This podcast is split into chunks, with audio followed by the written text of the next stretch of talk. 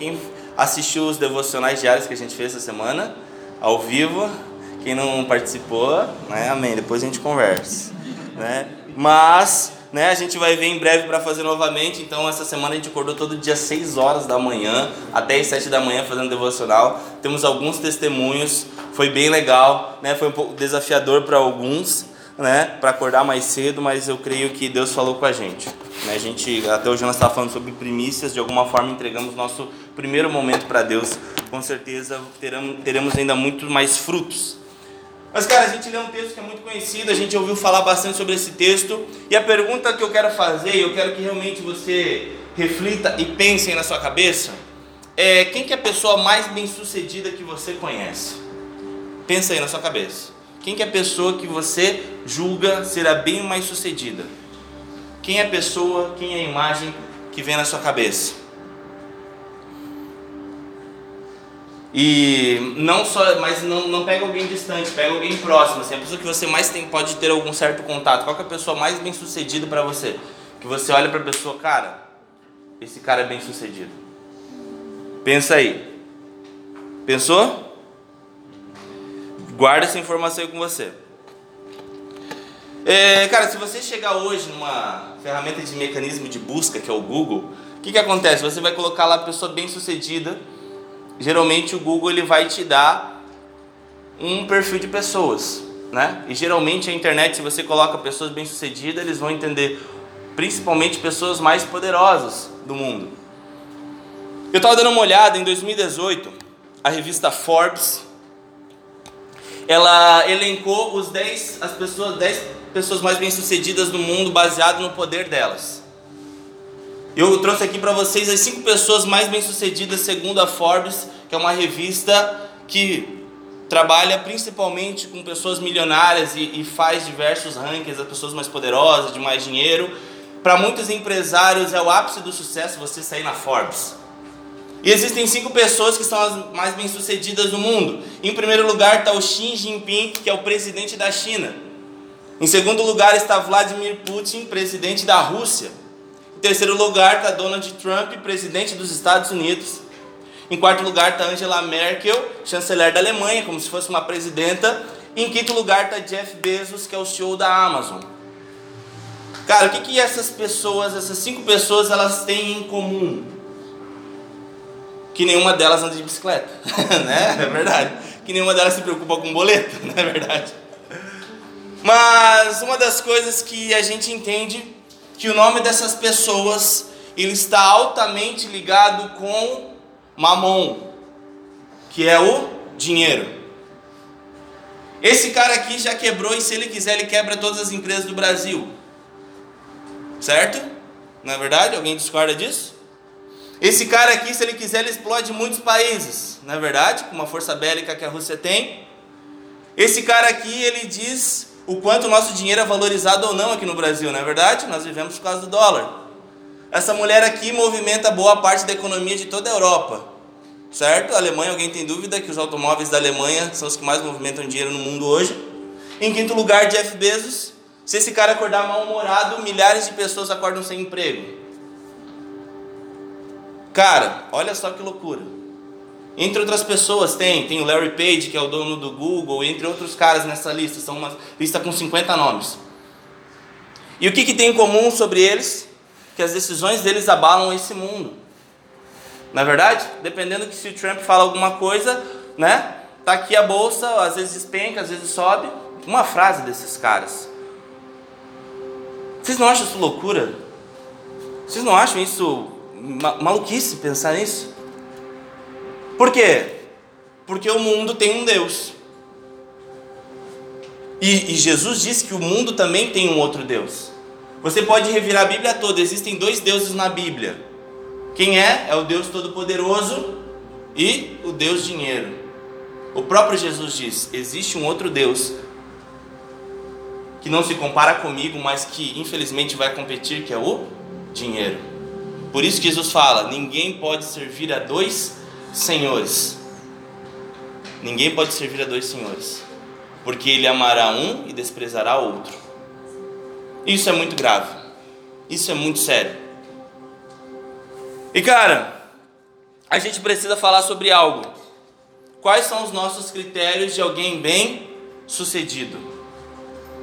Deixa eu fazer uma pergunta, você não precisa se expor. Será que quando eu perguntei para você quem que é a pessoa mais bem sucedida que você conhece, o seu critério que você usou foi o dinheiro? Será?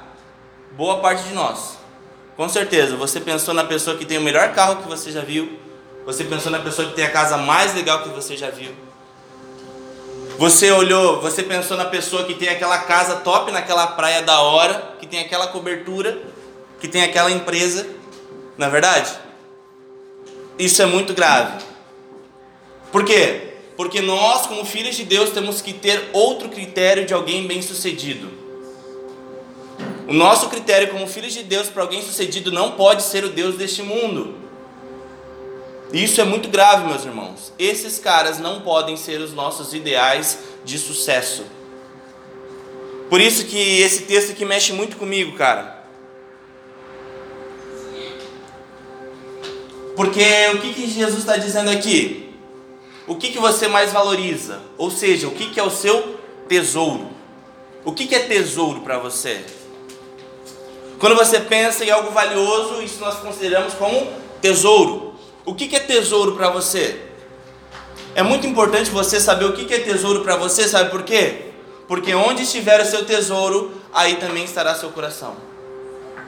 Então, se de fato tesouro para você nessa vida é dinheiro, o seu, o seu coração vai estar no dinheiro. Se o seu tesouro é a presença de Deus, o seu coração vai estar na presença de Deus. Se o seu tesouro é um relacionamento, é pessoa X ou Y, o teu coração estará naquela pessoa.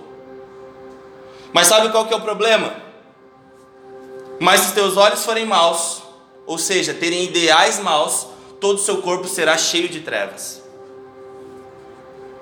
Então, o que esperar muitas vezes de pessoas que acham que sucesso é só dinheiro? Que triste, né? Que o que esperar de pessoas que realmente ideal de sucesso é aquele digital influencer que tem aquela família doriana bonitinha e que posta story todo dia fazendo academia? O que esperar de nós se isso é ideal de vida? O que esperar de nós se o dinheiro for ideal de vida? Não tem o que esperar. Infelizmente. Por isso que a Bíblia nos fala que nós precisamos mudar o que nós consideramos tesouro porque aí o nosso coração estará lá. Por quê? Porque nós, foi imputado no nosso DNA que nós corremos rumo ao sucesso. Nós somos assim, na é verdade? Quando nós entramos em tal área, nós vemos quem que é a empresa referência ou qual que é a pessoa referência na área. Então eu corro para lá. Não é verdade? Muitas vezes nós começamos empresa porque temos uma vocação numa área técnica específica, ou muitas vezes nós entramos, começamos uma empresa porque nós vemos um tio, um parente que ganhou muito dinheiro. Então aquilo é sucesso. Meu tio ganhou tanto dinheiro, então eu vou começar uma empresa norteado por um ideal, o quê? Ganhar dinheiro. Ou norteado por qualquer outro ideal.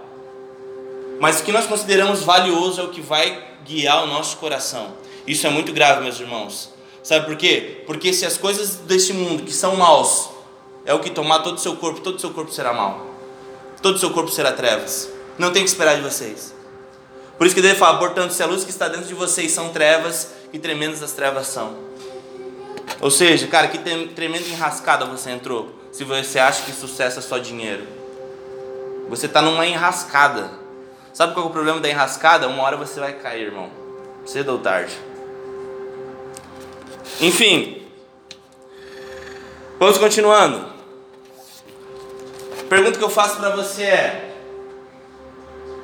quando você pensa em alguém bem-sucedido, na sua cabeça vem um cara com os braços abertos numa cruz? Quando você pensa em sucesso, você pensa em alguém que foi cuspido, que foi morto, que apanhou, que foi traído. Vocês conseguem pensar que isso é ser bem-sucedido? Isso toma o coração de vocês, cara, é isso, isso é sucesso para mim. Por isso que nós lemos no primeiro, no capítulo de Mateus 5, bem-aventurados os perseguidos. Ser perseguido, para você é bem sucedido, você acha isso legal? Você vê, cara, é isso que eu quero para mim? Não pensar mais na minha própria vida, vocês acham isso legal? Vocês acham que isso é ser bem sucedido? Porque é isso que a Bíblia fala. Nós precisamos ser pessoas que queiram o sucesso, mas o sucesso à luz da palavra, não o sucesso à luz deste mundo. Isso é muito grave. Você tem anseio em ser igual a Jesus? Você tem vontade de ser igual a Jesus? Se você tem vontade de descobrir o que é sucesso à luz da palavra, é a luz de Cristo, eu quero que você preste muita atenção na mensagem dessa noite. Se você quer ser, sair daqui como uma pessoa bem-sucedida eternamente à luz da palavra, diante dos sonhos de Deus, me ouça nessa noite. Porque muitos de nós estamos indo ladeira abaixo. A vidinha que muitos de nós estamos construindo vai durar só 70 anos. E cara, eu tenho uma vida bem sucedida para você que vai ser para toda a eternidade, se você permitir. Em nome de Jesus. Eu comecei essa, esse tema falando na primeira mensagem qual que era a diferença do, da multidão e dos discípulos. Vocês se lembram que Mateus 5 começa falando o seguinte: Jesus subiu um monte e muitas pessoas foram em volta dele para ouvir, mas os discípulos se aproximaram. Existem dois tipos de pessoa, e talvez pode ser os dois tipos de pessoa que estão aqui nessa noite. Existe um tipo de pessoa que é igual à multidão. Só quer Jesus para multiplicar pão, só quer Jesus para ver show, só quer ver Jesus para Jesus fazer milagre. Só isso que a pessoa quer. Então ela chega para Jesus e olha, Jesus, o que tu, tu pode fazer por mim? O que você vai fazer por mim, Jesus? E existe a outra pessoa que é o discípulo. E o que, que o discípulo diz? Jesus, como eu posso te imitar? Jesus, como eu posso fazer igual a você? Você é meu ideal de sucesso, por isso eu venho perto de você para te ouvir, para te imitar. Então existem duas pessoas. E é muito importante nós nos avaliarmos nessa noite. Quem você é nessa conversa? Será que você é alguém que vem para Jesus perguntando o que ele pode fazer? Ou você chega para Jesus e diz: O que eu vou fazer por você, Jesus? Eu vou dar minha vida por você. Esse é o convite para você ser bem sucedido, primeiro de tudo, entender que você quer ser igual a Jesus ou que você precisa ser igual a Jesus. E cara, isso não é um bordão gospel. Sabe, ser igual a Jesus não é um bordão gospel, não, é ser igual a Jesus mesmo. Falar o que Jesus falaria, ter ideias que Jesus teria, fazer o que Jesus faria, ter os ideais que Jesus faria. Não é só um bordão gospel bonitinho, não, ser igual, não, é ser Jesus na prática mesmo. Isso é muito sério.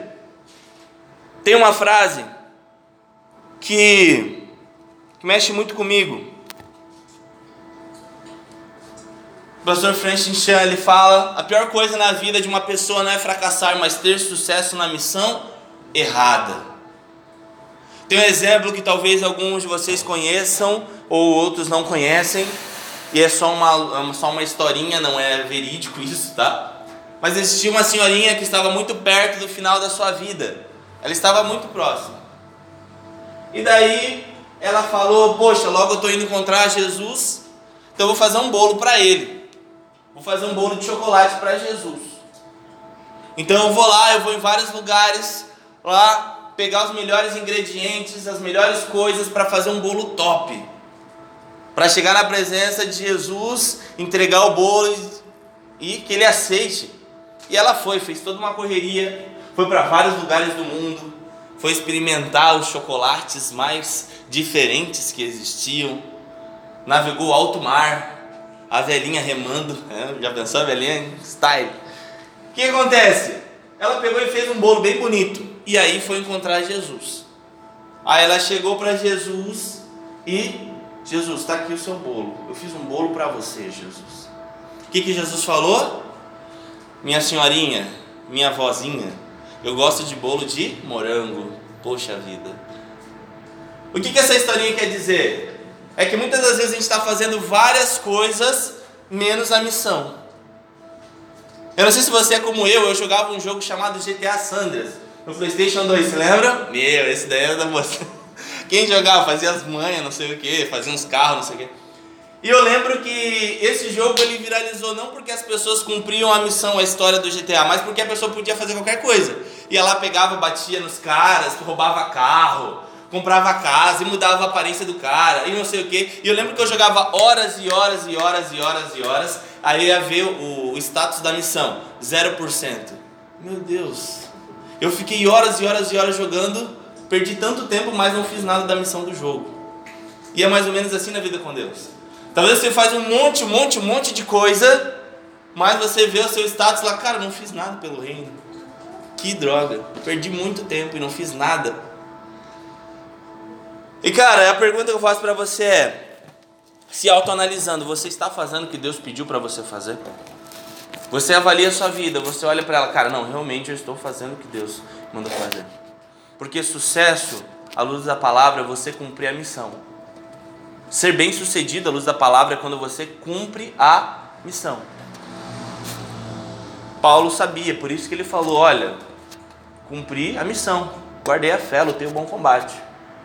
Ele sabia o que precisava fazer. E a pergunta é: você sabe o que você tem que fazer?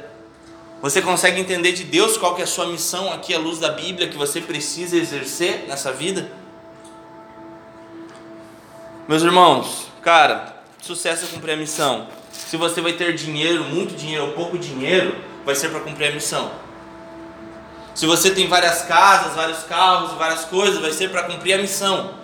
Não vai ser um fim em si mesmo. Porque tudo que Deus nos entrega à mão são meios para que a gente chegue a um fim, que é o que? A missão. Então, cara, não se deleite nas coisas. As coisas você precisa usar para a glória de Deus. Por isso que ele fala, quer comam, quer bebam, façam tudo para a glória de Deus, porque vão ser coisas entregues na nossa mão. Deus vai permitir que nós tenhamos coisas nas mãos.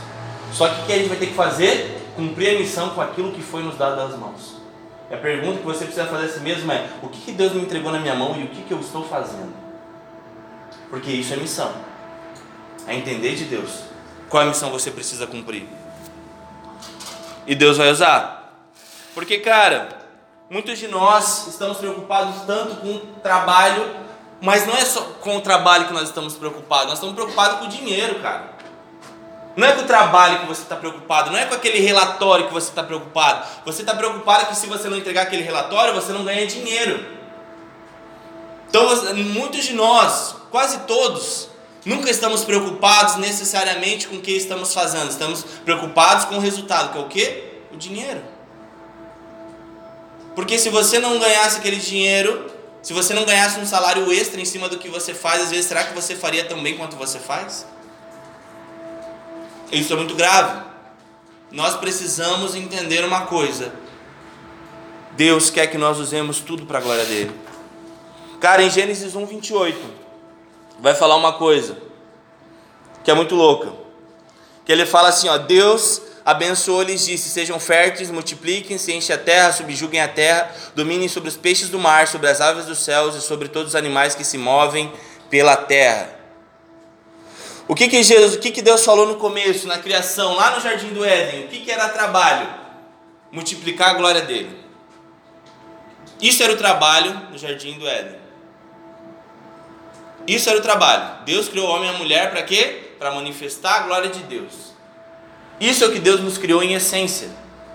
Tanto é que dele fala no 29. Disse Deus: Eis que lhe dou todas as plantas que nascem em toda a terra e produzem sementes, e todas as árvores que dão frutos com sementes, elas servirão de alimento para vocês. Ou seja, no jardim do Éden ninguém trabalhava por salário. Eles trabalhavam para manifestar a glória de Deus. O mantimento Deus já dava.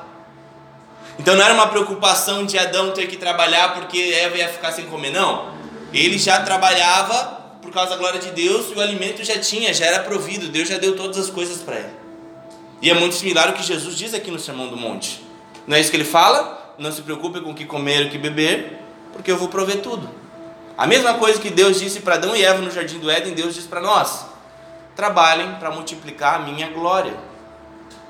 Isso é o trabalho do cristão trabalhar para multiplicar a glória. Por quê? Porque a provisão Deus já deu.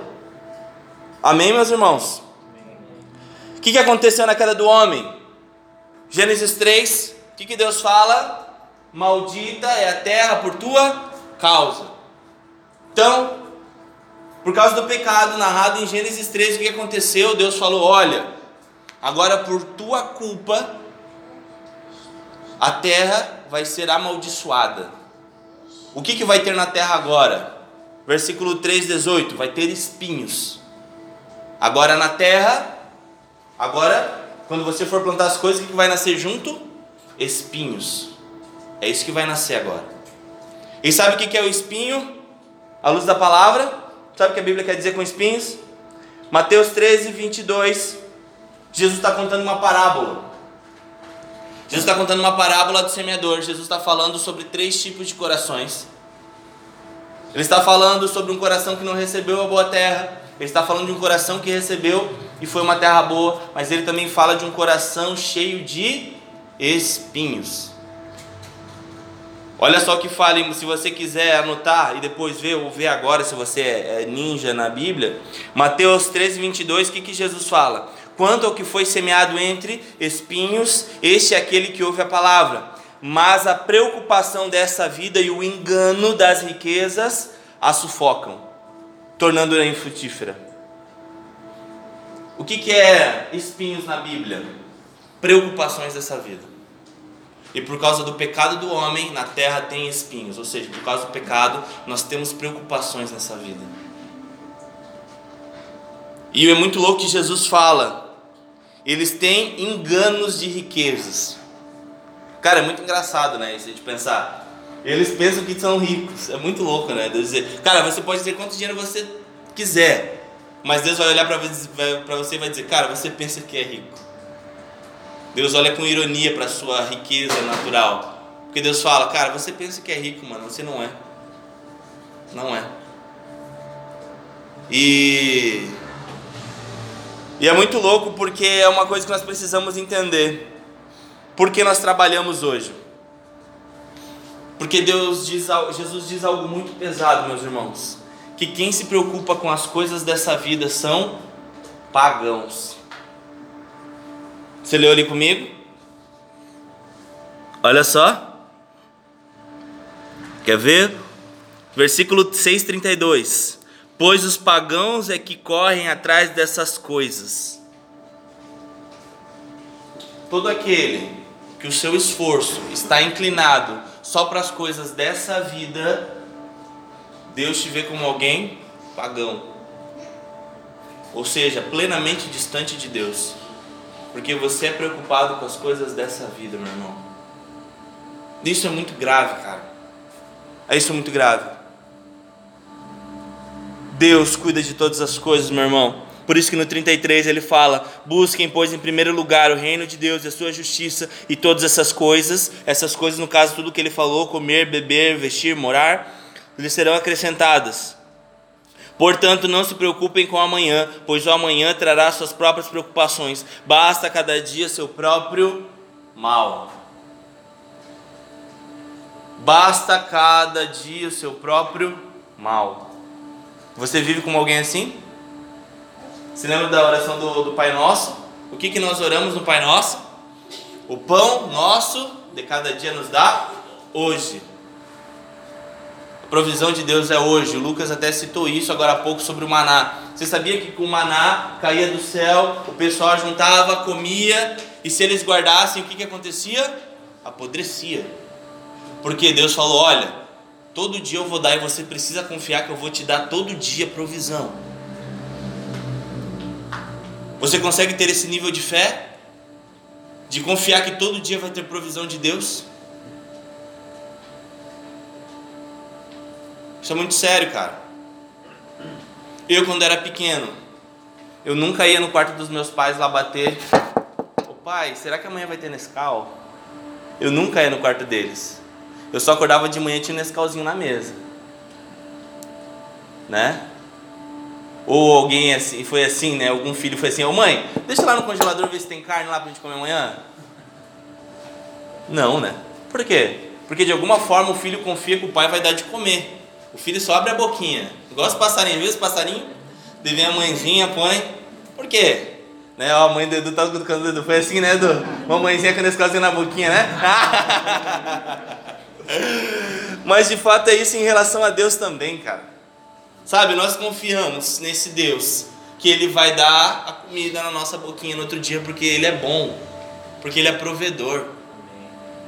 Porque quem vive preocupado com os boletos é os pagãos que não têm um Deus. E nós temos um Deus, meus irmãos. E você precisa confiar que esse Deus é provedor.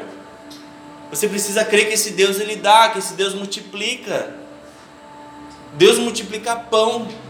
Jesus falou isso logo após multiplicar pão e a galera ainda não acreditava. Gente, eu multipliquei pão na frente de vocês.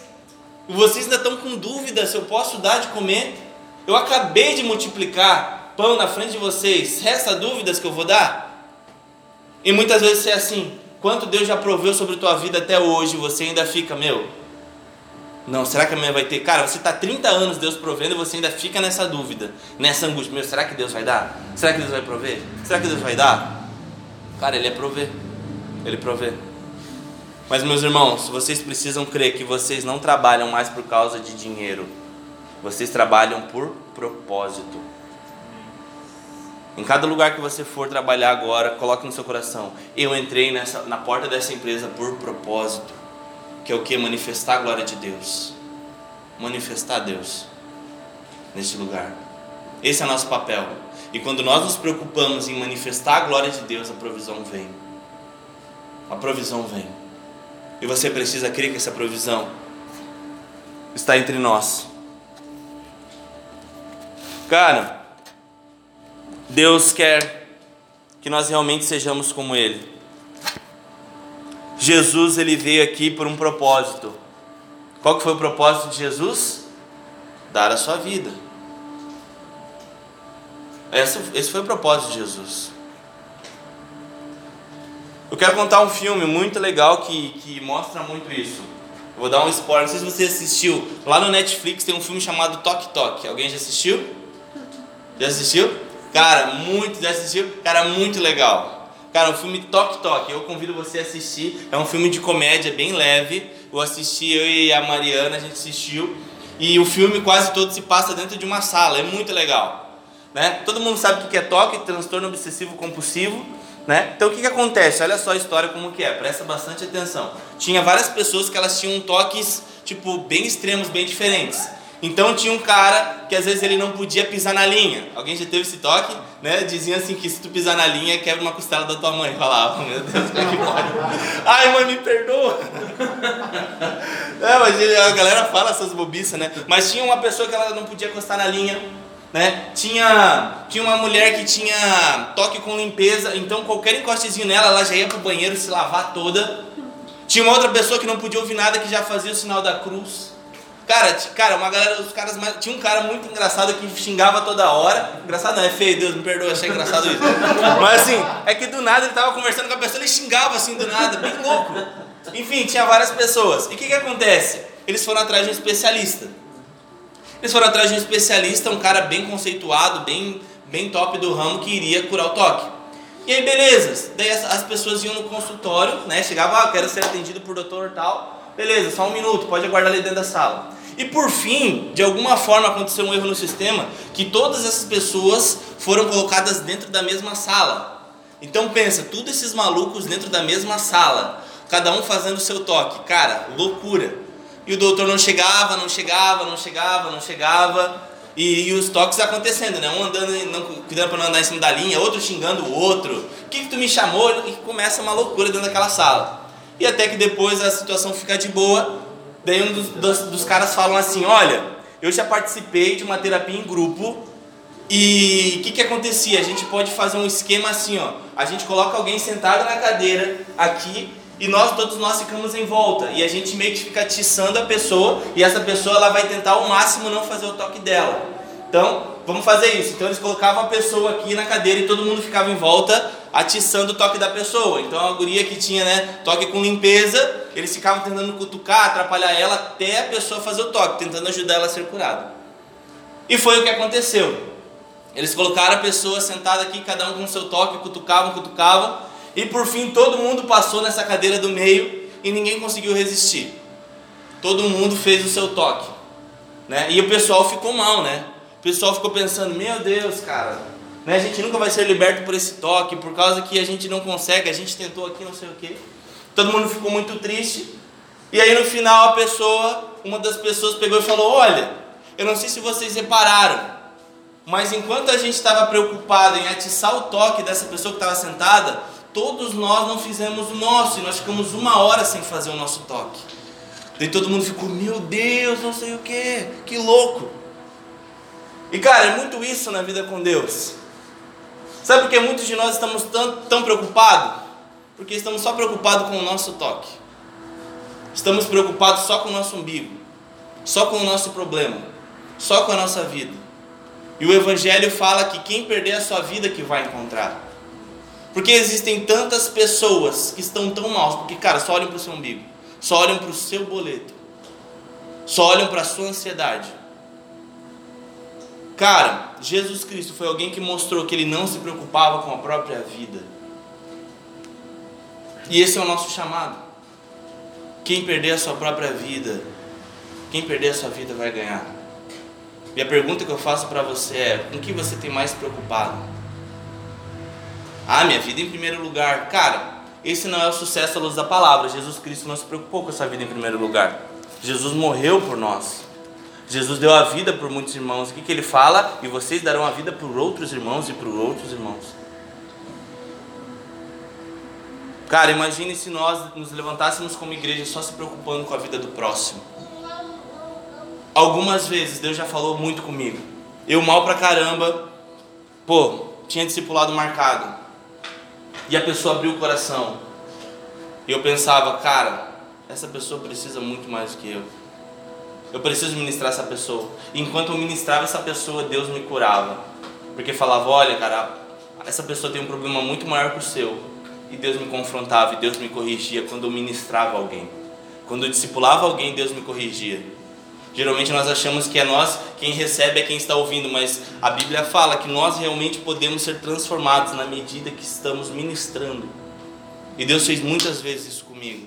Muitas vezes de eu ministrar pessoas e na verdade Deus falou: Olha, essa palavra é para você. Tava dois coelhos numa cajadada, curava alguém e me curava também. Já pensou uma igreja totalmente preocupada com a vida do próximo? Já parou para pensar nisso? Quantas pessoas nós teríamos menos ansiosas entre nós? Quantas pessoas nós teríamos que estão menos estressadas? Porque isso é evangelho. Não se preocupar com a própria vida, mas se preocupar com a vida do próximo. Isso é evangelho. Cara, tem uma outra história para contar para vocês. Um projeto lá de Jerusalém chamado United Salem que é o que? Foi um menino de 6 anos de idade que ele viu um cara morrer na frente dele. Um cara veio, atirou nele, atirou numa pessoa na frente dele e ele com 6 anos de idade viu um cara ser morto na frente dele e ele não sabia o que fazer. E ele ficou muito traumatizado. Com 12 anos de idade, ele decidiu começar a aprender primeiros socorros. Então ele começou a aprender com 12 anos de idade, fazer cursos de primeiros socorros. Ele foi, começou a aprender primeiros socorros e volta e meia, quando ele podia ajudar alguém, ele ia lá e ajudava. Até que ele começou a convidar alguns amigos dele. Ele começou a convidar alguns amigos dele, galera, vamos fazer curso de primeiros socorros comigo? Para a gente aprender, para a gente ajudar algumas pessoas? Vamos. Resumo da ópera. Doze anos depois, essa ONG tem 5 mil voluntários. E eles têm um aplicativo que eles conseguem chegar em 90 segundos em qualquer lugar de Jerusalém. Por causa da dor de uma pessoa, uma transformação aconteceu. Você consegue imaginar isso? Que em 90 segundos chegar em qualquer lugar da cidade de Jerusalém, por causa de um menino de 6 anos que teve um trauma? Que, que você está fazendo com os seus traumas? O que, que você está fazendo com as dores que que te fizeram, porque a Bíblia fala que nós precisamos transformar as nossas dores, as nossas feridas em poder para curar. O que, que você está fazendo com seus traumas, cara? Talvez você que foi abusado quando era menino, quando você era menino, o que, que você está fazendo? O que, que você está fazendo para não fazer isso com outra pessoa? Você que foi machucado por igreja, por pastores, sem vergonha, que, que você está fazendo hoje no ministério que Deus te deu? O que, que você tem feito? que, que você está fazendo com a dor que você tem? Eu não tive uma educação correta. Você está fazendo algum projeto que auxilie isso, que ajude? O que está queimando no seu coração? Você sabia que a, que a igreja foi a primeira, a primeira responsável por, por iniciar um curso superior? O primeiro curso superior que existe na história foi o curso de teologia. Quem foi que encabeçou os processos do direito humano? Foi a igreja. A igreja foi a primeira a pensar em direitos humanos. Você conhece Martin Luther King? Por causa dele, recentemente tínhamos um presidente negro nos Estados Unidos. O que você está fazendo com suas dores? E eu coloquei isso muito no meu coração, Deus, que alvo. Quando nós ensinarmos a alvo, Pai, seja poder para curar. Que tudo que eu já passei em ministérios, tudo que eu já passei em igrejas, essas pessoas que vierem até nós não passem. Que essas pessoas que sofreram em cima de lideranças não sofram. Que muitas das vezes, quando eu queria a palavra de Deus de verdade, ninguém dava. Falavam mentiras, que falavam que eram falas religiosas. E eu falei, Deus, se o Senhor me permitir liderar um ministério, eu vou fazer, vou curar as dores que eu tive. Sabe, meus irmãos, o que, que te incomoda? O que, que incomoda o seu coração? O que está incomodando o seu coração? O que, que queima no seu coração? Porque o que, que queima no seu coração, pode ter certeza, é o seu propósito. O que está queimando no seu coração é o seu propósito. Sabe, meus irmãos, a gente tem uma cultura de murmuração muito grande na nossa geração. A gente murmura por tudo. A gente murmura que a palavra não está boa, mas não estuda. A gente reclama que o louvor está ruim, mas também não se prepara. A gente reclama que tal coisa está ruim, mas não faz diferente. A gente fala que a política está uma porcaria, mas nenhum cristão de verdade se envolve. A gente fala que as empresas estão tá uma roubalheira, uma corrupção, mas quando a gente faz empresa, a gente faz igual ao mundo. O que, que você está fazendo com os seus traumas, meu irmão? Porque a Bíblia fala que nós precisamos transformar isso em propósito, em poder para curar. Esse é o nosso papel. Isso é muito grave. Deus quer que nós sejamos a solução. Então a primeira dica que eu dou para você: encontre seu lugar no corpo. Quer uma vida com propósito? Encontre seu lugar no corpo. Em nome de Jesus. E eu quero muito que você coloque isso na frente de Deus. Deus, o que, que eu tenho nas mãos que eu posso transformar em poder? O que, que eu tenho nas mãos? O Du, policial, passou no concurso. O que, que o Du vai fazer de diferente lá? O que, que ele vai fazer de diferente lá? Quem é empresário aqui? O que, que nós estamos fazendo de diferente? Ou será que a gente só nega imposto igual o mundo? E aí? Ou será que a gente diz né, que está usando tal, tal matéria-prima, mas está usando uma inferior para cobrar o mesmo valor e para ter mais lucro em cima? O que, que a gente está fazendo? Quem sabe você foi muito maltratado na nossa casa, o que, que você está fazendo? Deus te encontrou, cara, você pode ser cura agora. Você quer ser cura nessa noite, meu irmão? Você quer ser cura? Se você quiser, Deus pode fazer nessa noite. Deus pode fazer cura através das suas dores. Como aquele menino que nós vimos, que hoje cura muita gente, você pode curar muita gente através da sua marca. Em nome de Jesus. Em nome de Jesus, meu irmão. Outra dica que eu te dou, meu irmão, além de encontrar seu lugar no corpo, além do que sondar o seu coração para ver o que está queimando no seu coração, eu quero que você se aprofunde no relacionamento com o Pai. Eu repito o que nós falamos semana passada: quem que aponta o nosso destino? O Pai. Quem diz o que nós somos? O Pai. O destino do filho, o Pai é quem diz. O Rick Warren ele fala uma coisa: é pecado ser rico? Não, é pecado morrer rico. Esse é o problema.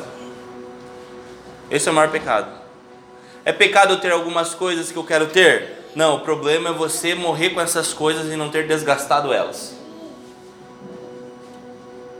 É problema eu ser alguém criativo? Não. O problema é você não ter usado isso para o reino. É errado eu querer ser o melhor administrador? Não. Mas você precisa desgastar isso com o reino. É pecado eu ter vários carros? Não. Desde que você dê carona para os seus irmãos, não seja um mesquinho é isso, cara. Esse é o maior problema. O problema não é o que você tem em mãos, mas é o que você está fazendo com o que você tem nas mãos. Porque isso é propósito. Pode ter certeza que tudo que você tem é porque Deus sonhou que você tivesse, que Deus quer que você esteja, mas para usar para um propósito. Amém, meus irmãos?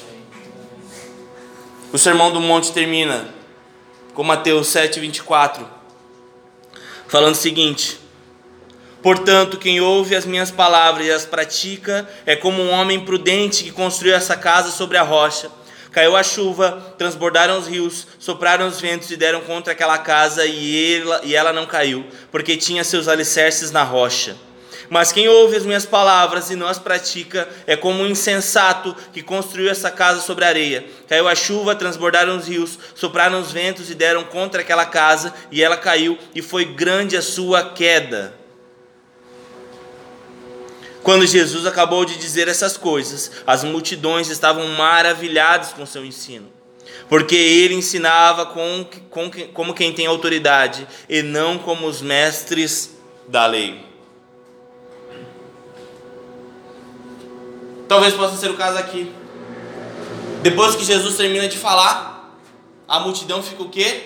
Maravilhada. Talvez você esteja ouvindo no seu coração dizendo: Caramba, Acho que é bem por aí.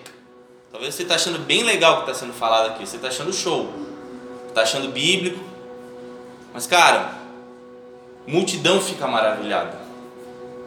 Discípulos põem a mão na massa. Discípulos agem. Não precisamos do aplauso de ninguém. E toda a glória de tudo que é falado aqui é de Deus. Multidão fica maravilhada. Multidão acha legal. Discípulo não. Discípulo, opa, então é isso? Partiu.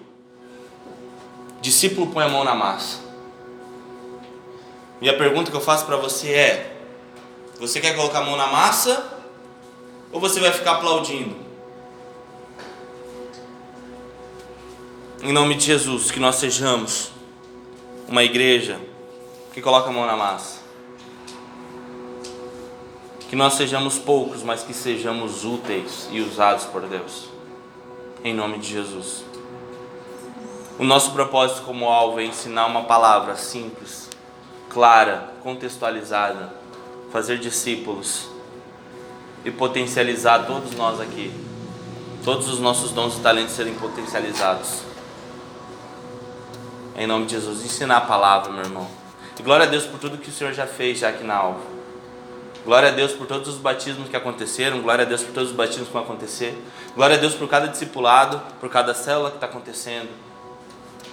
Glória a Deus por cada conversão, por cada libertação. Glória a Deus por nós estarmos aprendendo o Antigo Testamento. Glória a Deus. Glória a Deus por tudo que está acontecendo. Glória a Deus por toda a provisão, por, por a gente conseguir pagar, manter esse lugar aqui, manter a igreja. Glória a Deus por tudo isso. Deus colocou muito no nosso coração. A alvo vai ser simples, mas ela vai ser profunda. E como eu já falei e repito, se for para a gente ficar aqui até o fim da nossa vida, mas sendo profundo na palavra, Deus entre nós, agindo, trazendo libertação, cura, profundidade, dons espirituais, vai ser. Porque eu entendi de Deus qual que é o propósito dessa igreja. Não se preocupando com as condições. Não se preocupando com as condições. Porque Deus falou para mim sobre propósito, não sobre condições. Se Deus quiser dar condições, Ele vai dar várias condições para nós, mas nós somos guiados por propósito. Fica de pé no seu lugar.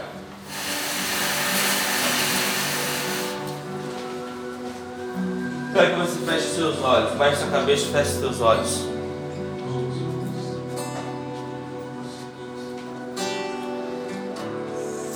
E eu quero que você se analise.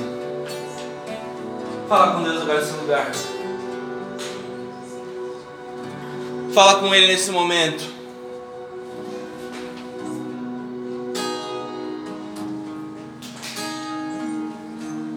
Se autoanalise e vê que o que você tem feito com a sua vida hoje. Se autoanalisa, vê se realmente você tem vivido uma vida com propósito. Ou se você tem vivido uma vida que vai passar mais rápido do que um sopro.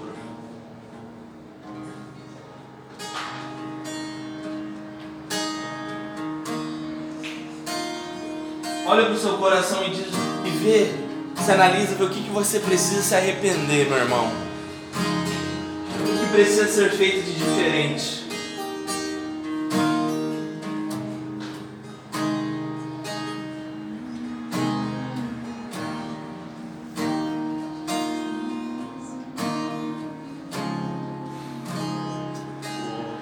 Espírito Santo de Deus, tens liberdade nesse lugar, Espírito Santo.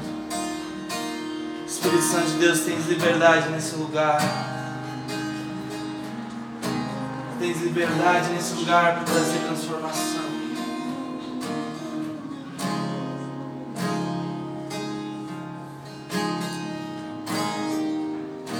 Meu irmão, se você, perante tudo isso que foi falado, perante tudo isso que nós conversamos aqui nessa noite, você se analisa e vê, cara, eu não tenho vivido uma vida com propósito.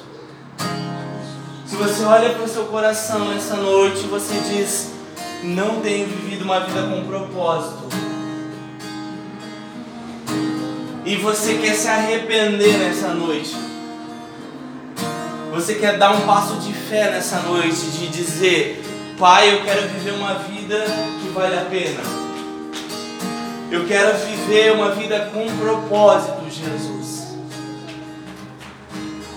Eu não tenho usado para a tua glória tudo que o Senhor me dá, tudo que o Senhor me deu, tudo que o Senhor me entrega às mãos. Se você se autoanalisa e, e é sobre você essa situação de não estar usando tudo para a glória de Deus, mas que você quer se arrepender, eu te convido a vir aqui na frente nessa noite, nós queremos orar com você